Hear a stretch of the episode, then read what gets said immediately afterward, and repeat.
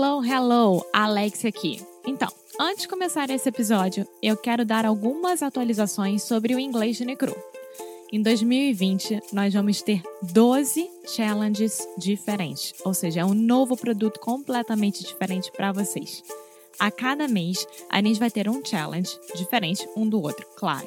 Então, por exemplo, nós teremos challenges sobre como melhorar o seu vocabulário, como fazer good first impressions, como ter o inglês melhor e mais natural possível durante conversas com nativos de inglês.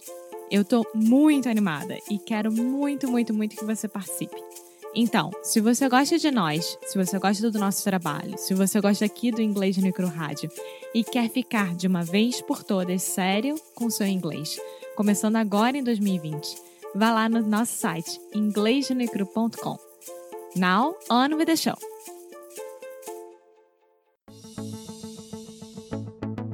Oi, pessoal, tô aqui para dar aquele recadinho diário e avisar que ainda dá tempo de aproveitar os 50% de desconto nos planos anuais do Cambly e do Cambly Kids.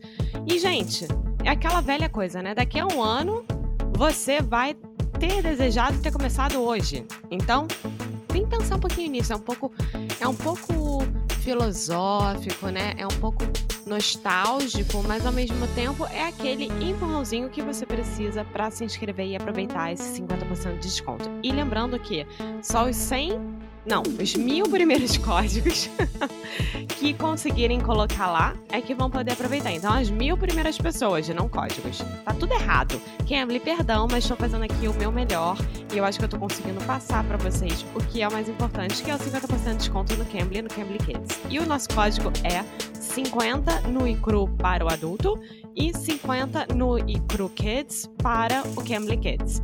Lembrando que o 50 é em numeral e Cambly se escreve C-A-M-B-L-Y.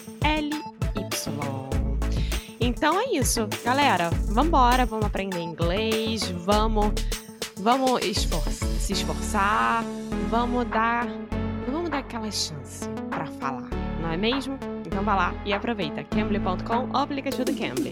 Now, on with the show!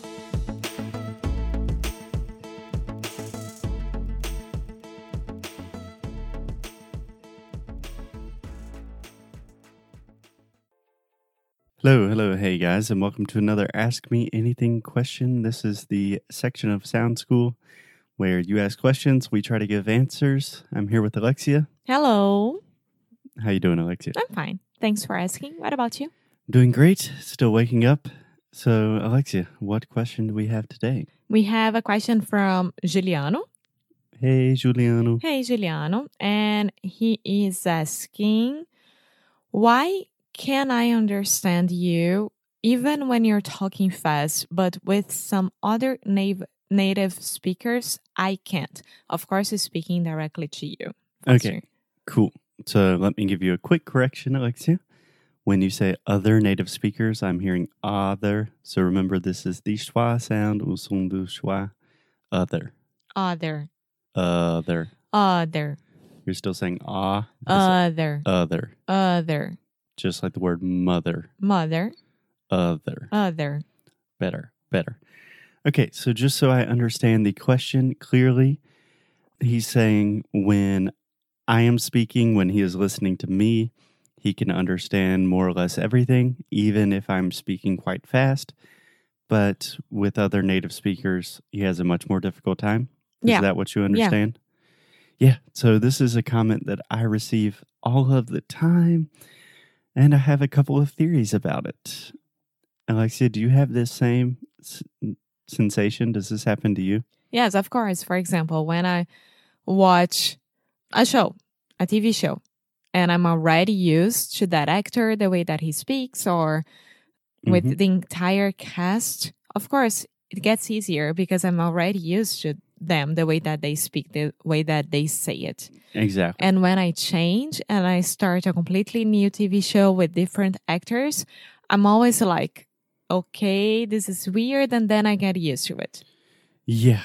Yeah, exactly. So I have the same thing in Portuguese that I understand more or less everything that Alexia says to me. But for example, even if I'm talking to one of your friends who probably objectively speaks Portuguese very, very similar to you, my comprehension immediately decreases like 25%. Yeah. So I um, this is my theory. I don't have any scientific evidence to prove this, but the more you speak to someone, the more you listen to someone, the more you are familiar with their voice, their intonation, the words they use, the way they speak those words, and the more comfortable you are with them, that improves your fluency quite literally. Yeah, but I think that happens a lot as well. Even if I am talking to someone in Portuguese that I'm not used to and has a different accent, if it's a really, really different accent, for example, from the north of Brazil, that they have different expressions and different slang. Yeah. Yeah, of course, it will be not hard, but it will be different. And maybe I will understand 95% and not 100%. Yeah. So I think there are two things happening here.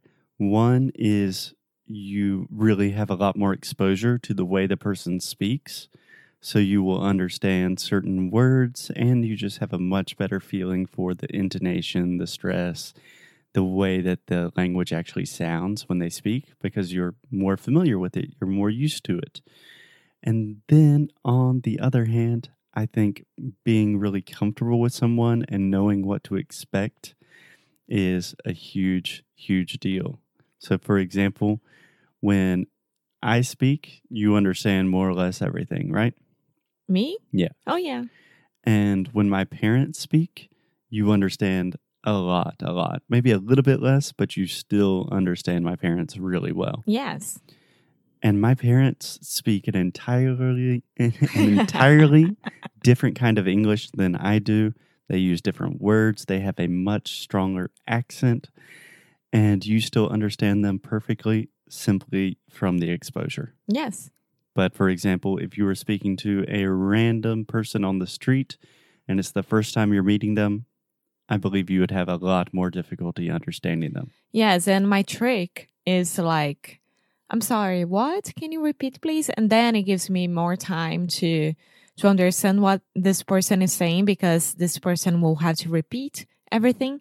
And not because I'm showing this person that I couldn't understand, but it was something like in the situation that I wasn't paying attention that much, you know. So it's a um, a small Right. trick that I have. Even with your friends, if we are at a party or at a concert and they are talking to me, I always say like, "Sorry, what?" And then I can really, really take time and understand it better. Right. Especially in the beginning, if you're having difficulties understanding someone, it's always good to ask a lot of questions. Give yourself a little extra time to feel more comfortable. But I think who asked this question? It was um, Giuliano. Giuliano. Yeah. So there are kind of two different strategies here. I think it's a really good thing to listen to someone that you understand really well and that you feel comfortable with a lot in the beginning because it's much easier to learn because you can make progress a lot faster, right? You're understanding a lot of information, you're having a lot of exposure to the language. But after you feel really comfortable and you hit this point, you kind of hit this level that, okay, I'm understanding almost everything that this person says, but I'm still having difficulty with other people.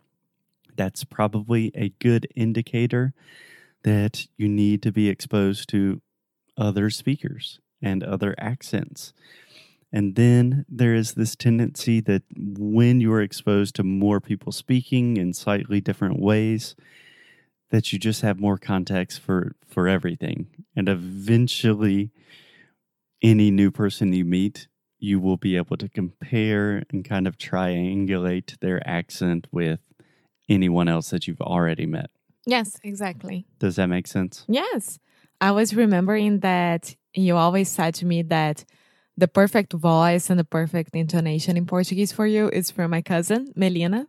yeah i love melina's voice Melina is amazing. She's a perfect Portuguese native, native speaker from Brazil, Brazil that I would choose to tell my students to talk to. It's amazing. Yeah, she has a very sweet voice. So, just one last thing to finish. I think most people imagine because I receive this comment a lot that they can understand me, but they can't understand other native speakers.